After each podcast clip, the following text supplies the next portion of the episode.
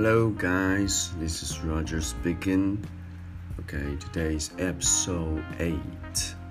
好，如何说话有影响力？OK，欢迎来到我们的 Part Two 的部分。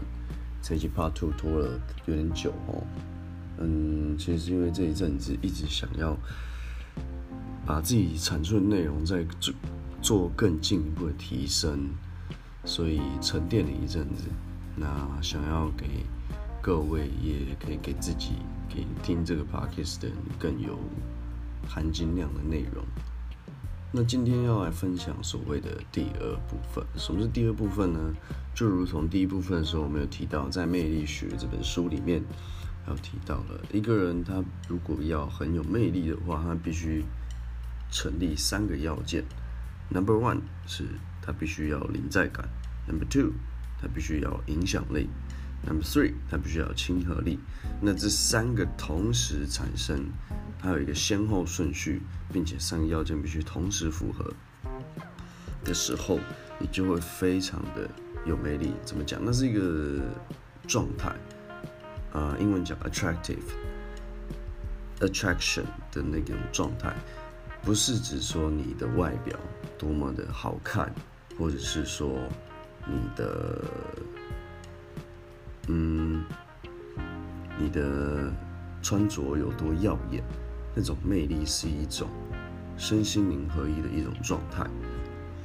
嗯，举个例子来说，有没有看过某些演讲的影片，或者说有些人他一出场就觉得哇天哪，怎么大家都是他，他就是全场焦点，所有人都在等他说话。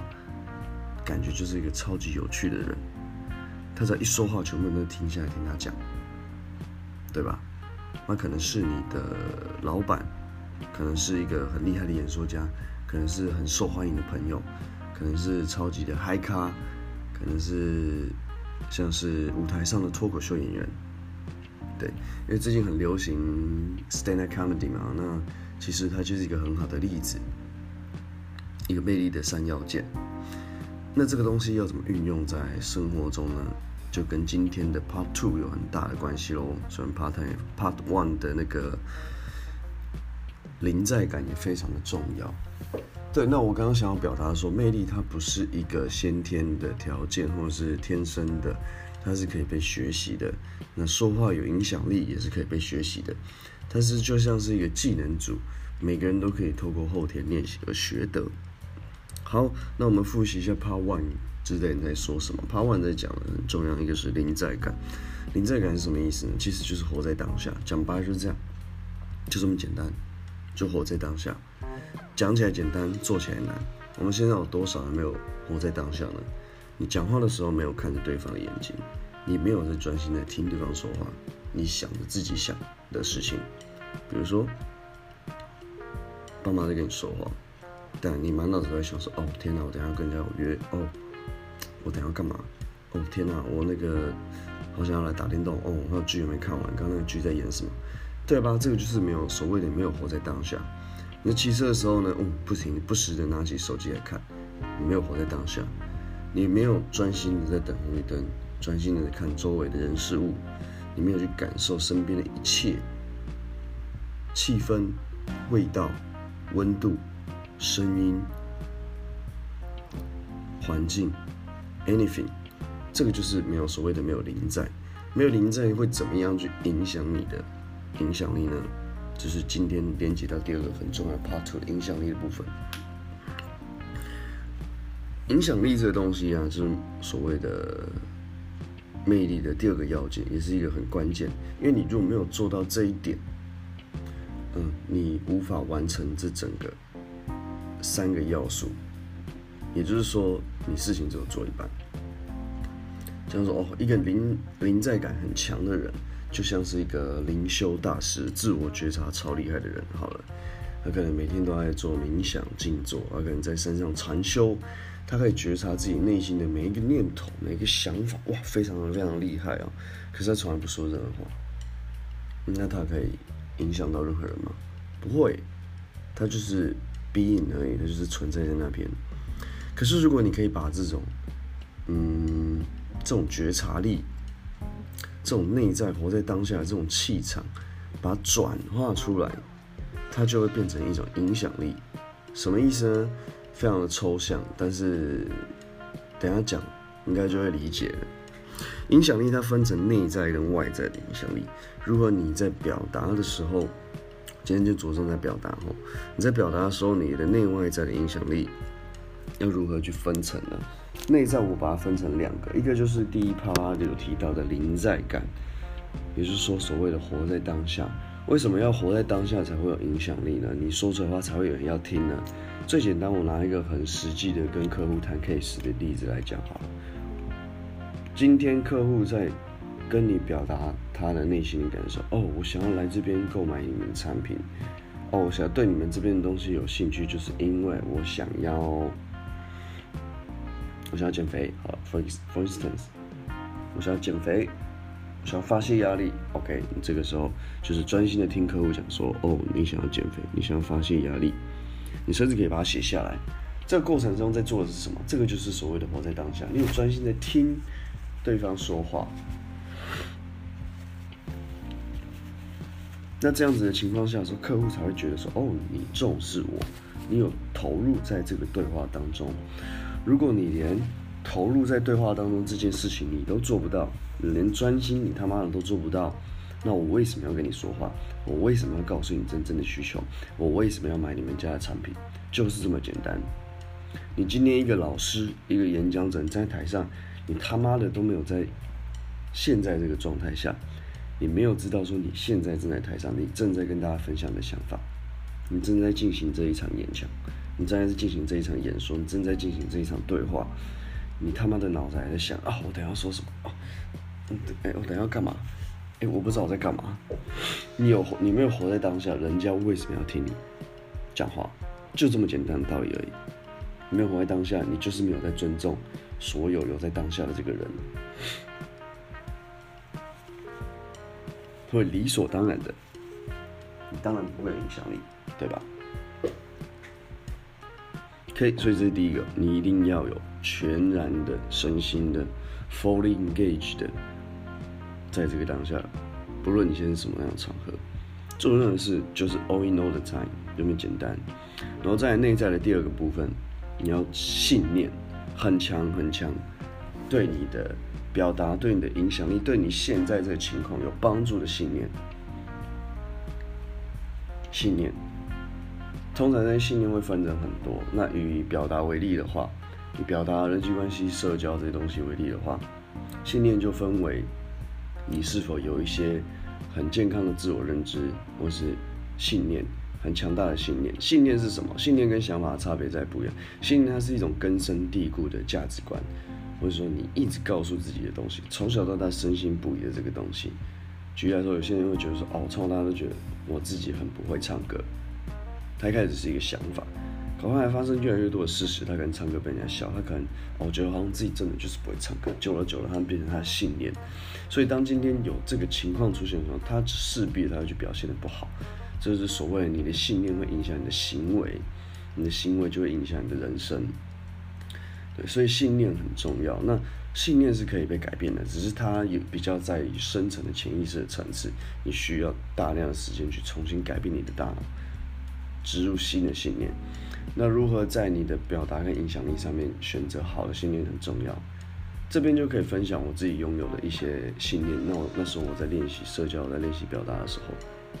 第一个就是说，我讲话很有魅力，我讲话很有影响力。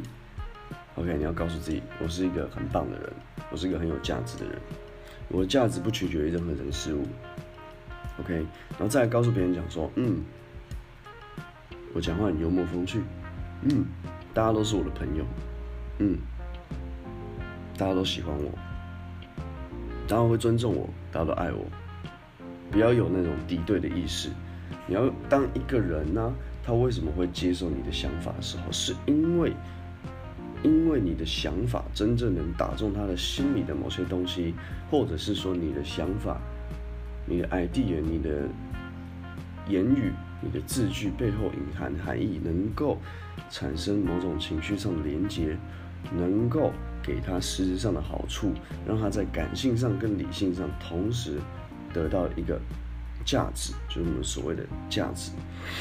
当你这个价值是你能给出他的时候，他自然而然的就会觉得你这个人很棒。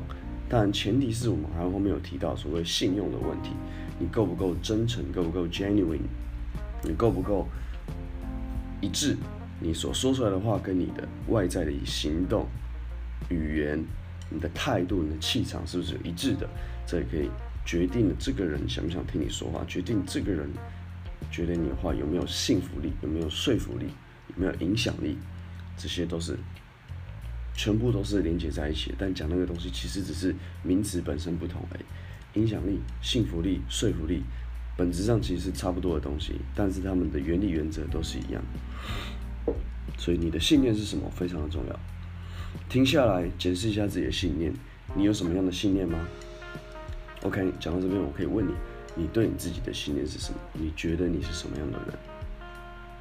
我们今天的主题要来讲影响力，对吧？所谓的影响力，所谓的魅力，所谓的表达，在社交中，在任何的情境中，在任何你需要与人沟通的情况中，不管今天是在公司上，你在朋友，你在家庭，甚至你在情场上面，你要表达你的想法，你要让人家认识你，你势必就必须要影响力吧？你必须要，你需必须要为自己捍卫自己的立场，你必须要很自然流畅去表达自己，别人才有认识你机会，对吧？那这个情况呢？你的信念是什么？就非常的重要。那很多人可能问了，OK，我刚刚问了几个问题哦。你的信念是什么？你对自己的认知是什么？什么是你的自我？自我是什么？你对自我的认知是什么？然后这些问题如果你都回答不出来的话，那你可能要再重新去思考一下这些问题。那什么样的练习可以去保住？可以去发现，帮助你自我觉察，说你的内在信念是什么呢？很简单，你喜欢什么东西？你不喜欢什么东西？你喜欢什么样的人？你不喜欢什么样的人？你的兴趣是什么？你的优点是什么？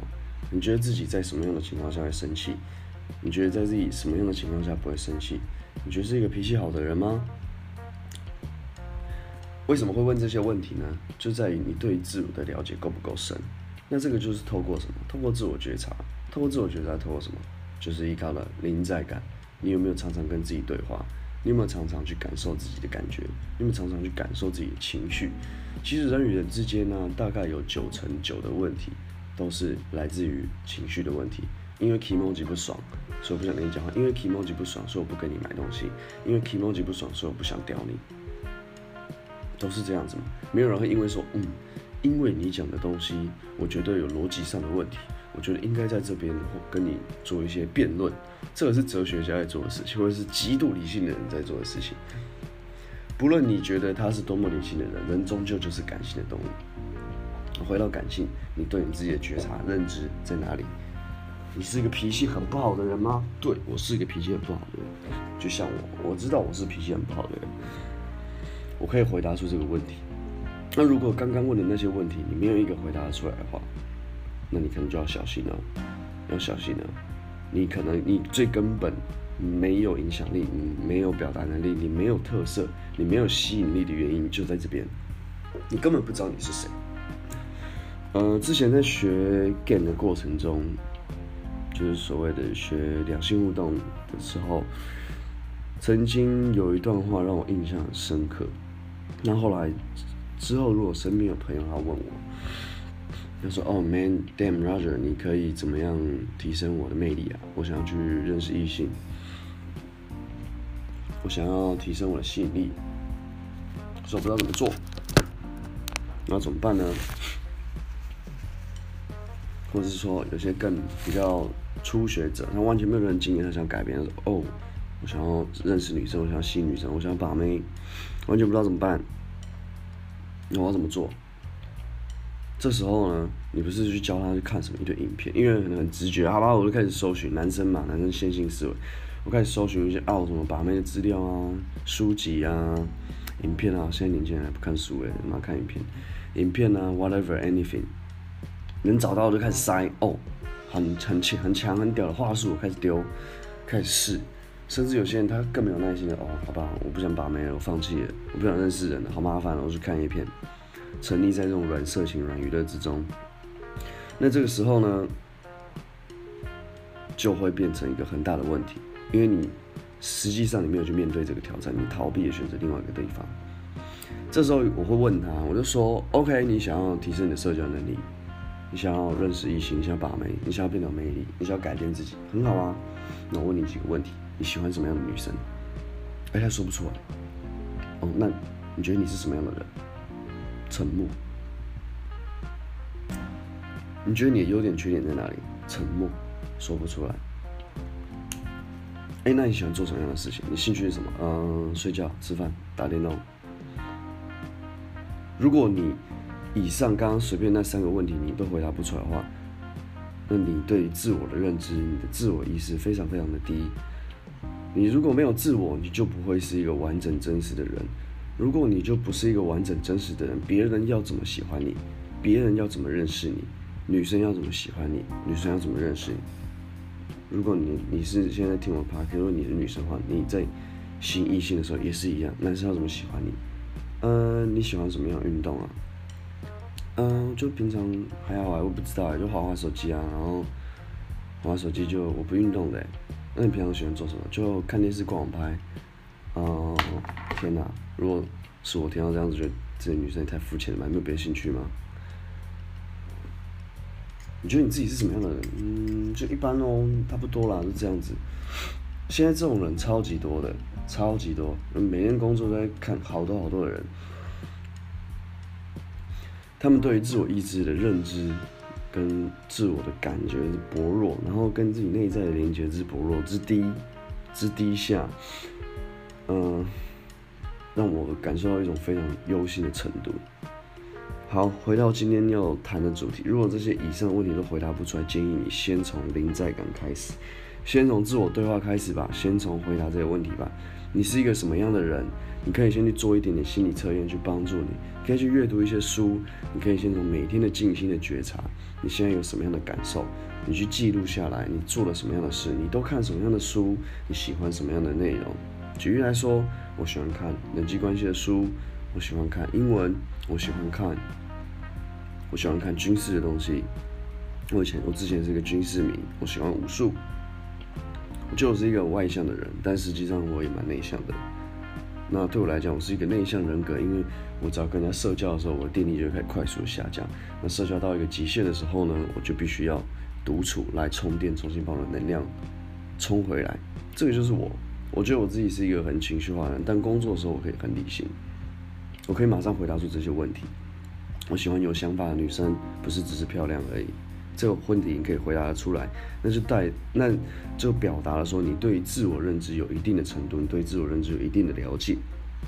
这个时候再搭配信念，才会成为很强的。你的说话有影响力，你的表达，你的影响力，你的内在的核心。那有了这个核心以后，就像一栋房子，它有盖好地基之后，才可以接着往上盖，就会开始终于提到外影响力，所谓外在的东西。OK，那在讲这个外在的东西的时候，你先思考一下，确认一下你内在东西是否先建立好了。然后接下来讲外在了。好，我们进入外在。那什么样的外在技巧可以让你表达有影响力呢？第一个就是你的身体。如不知道各位有没有看过一本书，叫做《姿势决定你是谁》，那作者叫 Amy Cuddy，你可以去先搜寻他的 YouTube 的、TED 的演讲。姿势决定你是谁。他有提到了人的有权利姿势跟没有权利姿势所影响一个人的他的身心灵状态，他的脑袋里面的化学反应。那我这边就不赘述。基本上就是说，你让自己的身体姿势呈现开放的、有 powerful 的、有自信的、放松的姿势的时候，你的讲话听起来就会更有权威、更有信、更有自信。OK，最近有一次。嗯，提到一个客户吧，好，在刚刚做最后的 closing 的时候，就是我们在销售最后一个阶段，在成交他的时候，他就觉得说，哇，我很专业。那其实我也没有说什么，我做的就只是听他说，重复他说的话，应该是说用我的话重新诠释一次他说的话。然后并且回到它核心根本来这边的原因。你来这边的目的就是希望想要尝试不一样的，巴拉巴拉巴，对吧？那高总说对，那我觉得我们这个东西就是最适合你的。我直接替他决定，再搭配我有很有自信的眼神、肢体语言、开放的态度、很强的信念，口就说好，OK，我要这个这个，然后就成交了，就这么简单，就这么简单。甚至你今天运用在两性沟通的时候也是一样。之后会提到，你需要留点白。比如说，你今天在邀约、你在讲讲述的时候，你要给对方一点时间去做决定，而不是急着说：“啊，好，举例来说，我今天在邀一个喜欢女生出来吃饭，好了，哎，你要跟我出来吃饭吗？”就女生，比如说聊聊聊很开心，他说：“哎，那礼拜五晚上我下班后要不要一起吃个饭？”然后那女生可能停住了，犹豫。那自己就觉得很紧张啊，没有啦，我看一下，呵呵呵，这样带过。那你等于你自己在拒绝你自己，你没有给对方一个回答的机会。这时候其实你只要沉默，停下来，给对方几秒回应就好了，不要自己觉得尴尬，然后就把这个话收回去，那就变成说你变成显得很没有自信，而且你其实这个行为的背后是你否定了自己，不是对方否定你，所以不要去怪罪别人。这个是属于比较。你有一点点社交能力了，可是你的内在信念或者你自信心很薄弱，你比较容易自卑、害怕、尴尬的那个空白的时候会出现的问题。这种，如果你是这种问题的人，你应该要选择让自己的方讲话方式慢下来，停顿下来，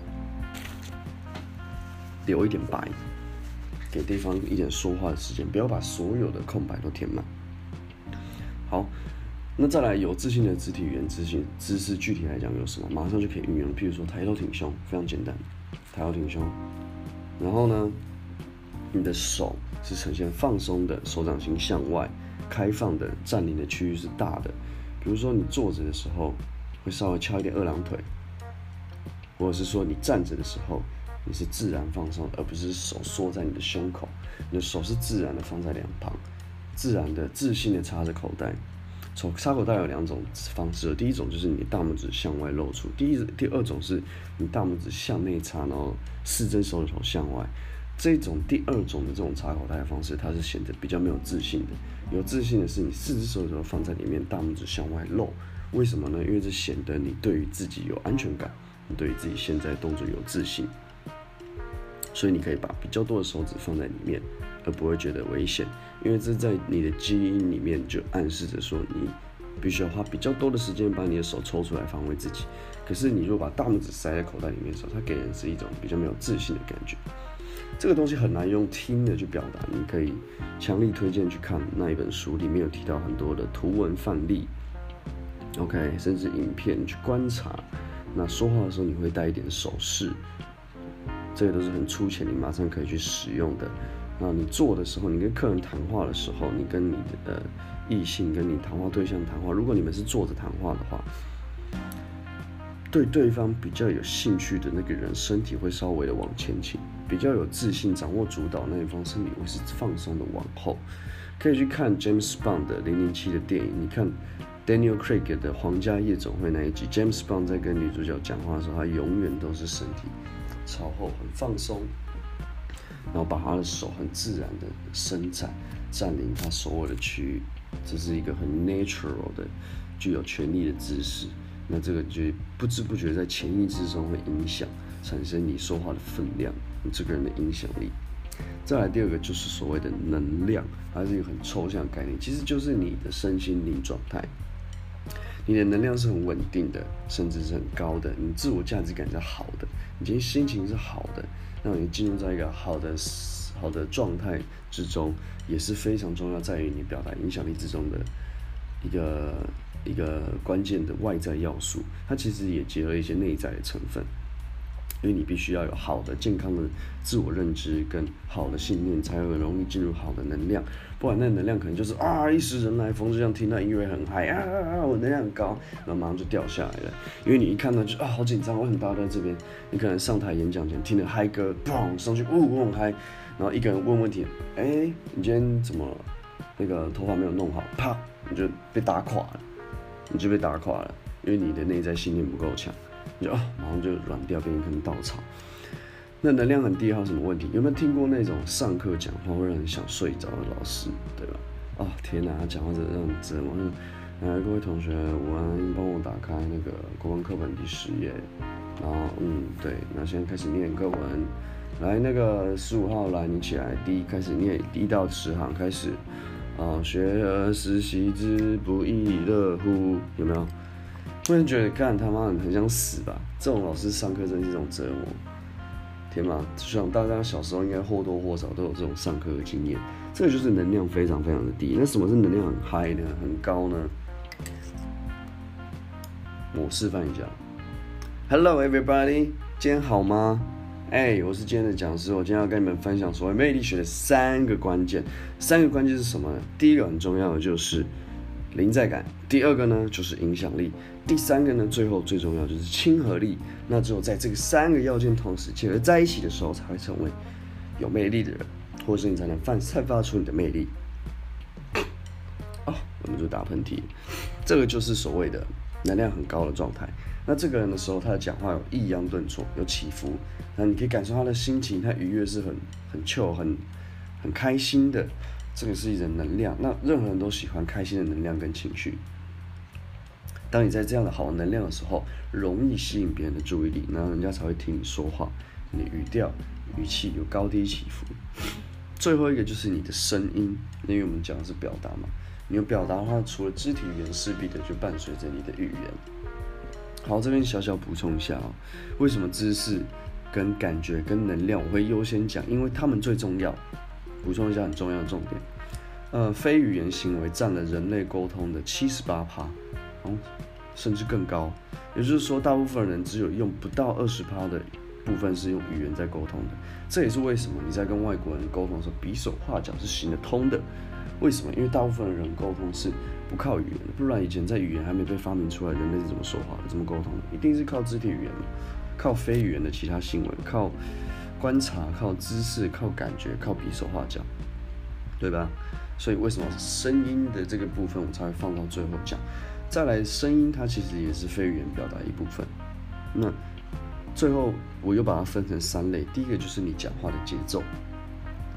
你节奏有没有快慢之分？你有没有停顿？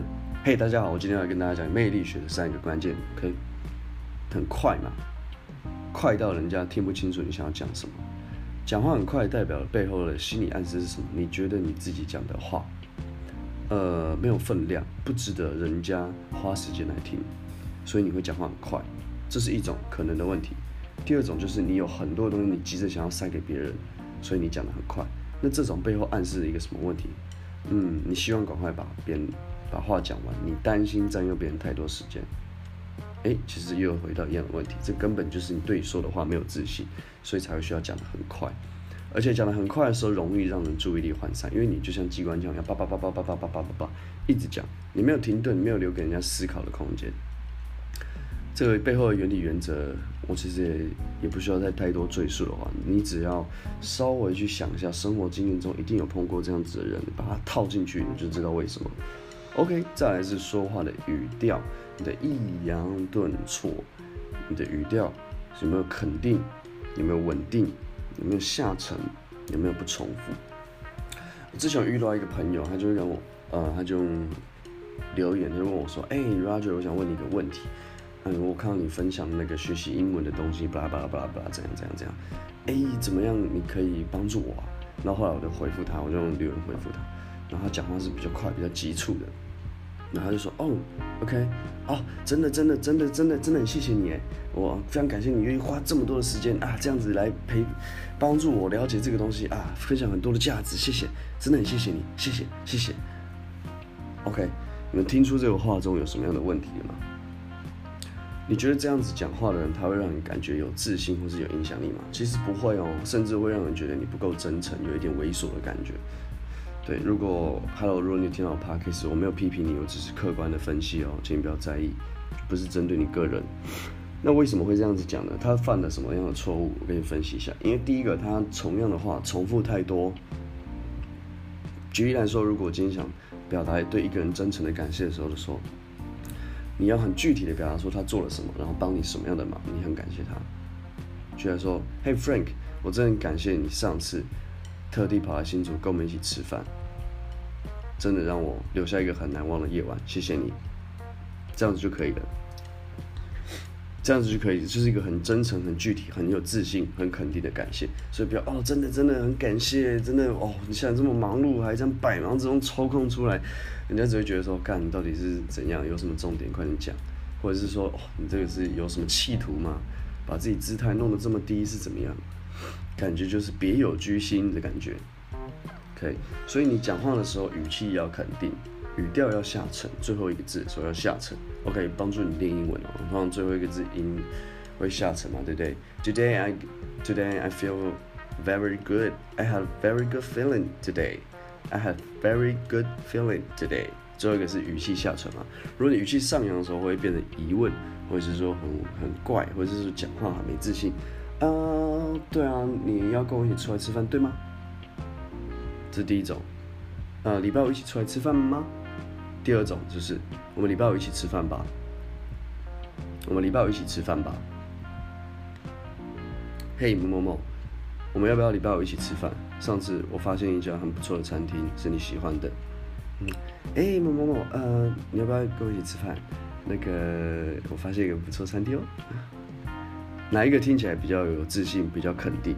应该就是语气下沉的那一种吧。直接在 p a r k a s 中演示给你听。那这个就是所谓的语调很重要的部分。那再来的话呢，你记得要在你的讲话中留一点白，重新拉回你的听者的注意力。怎么说呢？比如说我在讲解我们公司产品的服务条款的时候，我讲到重点的时候，我会先停一下。比如说，我们公司有一个叫做转让，因为那个接受点数的人，他必须要。先成为我们报名的会员，才可以接受点数。那通常大家很看到这，因为很多字嘛，客人在看条款的时候都啪个没有耐心去看字，也不会有耐心去听你讲。所以我为了确保他真的有耐心听我讲，我会做什么？我这个时候就利用了停顿跟留白的技巧。我会讲到这边哦，哦，所谓的转让呢，是在于这边是把你的点数转移给别人，而不是说接受。而那个接受点数的人呢？接受点数的人，他必须要先成为我们的学员，才可以接受你的点数。OK，我刻意做一个停顿啊，而且把那两个字放大。接受点数的人，那这个时候哦，他前面可能讲啊，叭叭叭叭叭叭，哦，我们这边场馆怎么样啊？啊，我们这边需要什么样的名片啊？啊，学员卡不可以弄丢啊，一次要补发一百块，叭叭叭，讲到这里，哦，讲到转移让这一块的时候，接受点数的人，他必须要巴拉巴拉巴拉巴拉巴拉。接受点数的叭叭叭叭，他这个时候才发现，嗯，我讲的这句话是重点。其实人的语调、你的语气、你讲话的方式，就是在暗示对方说，你有没有，你有没有重要的资讯？你在刺激他的大，你跳过他的逻辑，直接去刺激他的感情区域。举例来说，当有人想要跟你讲悄悄话的时候，嘿，我可以说，其实这个东西我们已经。卖超便宜了，你现在过来买是你赚到，啊，你不要跟你朋友讲。当你突然变成用气音说话的时候，你有没有觉得你的注意力马上顺便被抓回来？有吧？有吧？试试看一招。当你今天去，比如说你跟朋友出去玩，你突然在 KTV，然后大家还哇哇叭叭叭在唱歌、在聊天、在干嘛，很吵的时候，你突然用气音，然后跟你旁边的朋友讲说。哎，你上次是不是说你有一个很私密的事情要告诉我？你会发现在你周遭的马上瞬间安静下来，全部想要听你们讲什么。试试看，这招很有效。这个就是所谓的语调的魔力啊，这就是人性，这就是经验累积出来的技巧。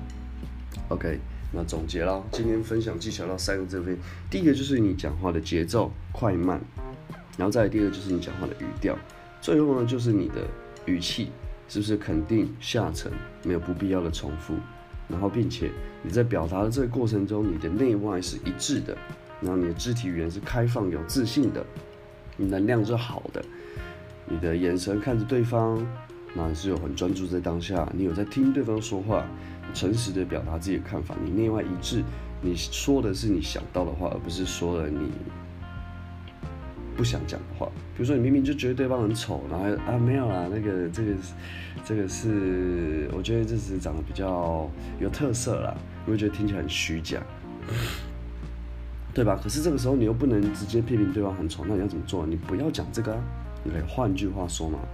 我觉得你的眼睛很漂亮。因为你全身上下你都觉得很丑，可是它只有一个好看的地方，就是眼睛漂亮。你一定可以找到你说实话的地方，所以这就是你讲话内在的内外在的一致性 的差别。OK，今天补充了内在的影响力跟外在的影响力。那当你做到这些影响力的时候呢，人家开始尊重你，开始被你吸住注意力，我们上钩被听你讲话的时候，在 Pickup 里面讲上钩 Hook。在讲他们被你抓住注意力，开始专心听你讲话，投入在这段对话时候，你后面再开始给予对方信任感，后面再开始给对方亲和力，先建立权威，再给对方温暖。这个时候，你的讲话的这个魅力的要素，三个要件才会是完整的。那这一趴我留到下一个趴开始跟大家分享。今天先注意你自己的内在信念、你的想法、你的身心灵状态。你的语言、你的手势、你的腔调，你有没有活在当下？你有没有去运用？你了不了解你自己？你这些东西你有没有去做到？你讲话时有没有看着对方？你语气有没有下沉？你有没有很急着讲话？你有没有急着一直把头往前探，渴望得到对方的认同？你是对话的领导者还是对话的跟随者？你主导整个对话还是你跟随整个对话呢？对，这些都是可以去自我检视思考的地方。好。那今天跟各位分享说如何说话有影响力，就分享到这边。如果你喜欢我分享内容的话，可以给我一些鼓励，那你可以写信到我的 email。那今天就分享到这边，OK，我是 Roger，See you。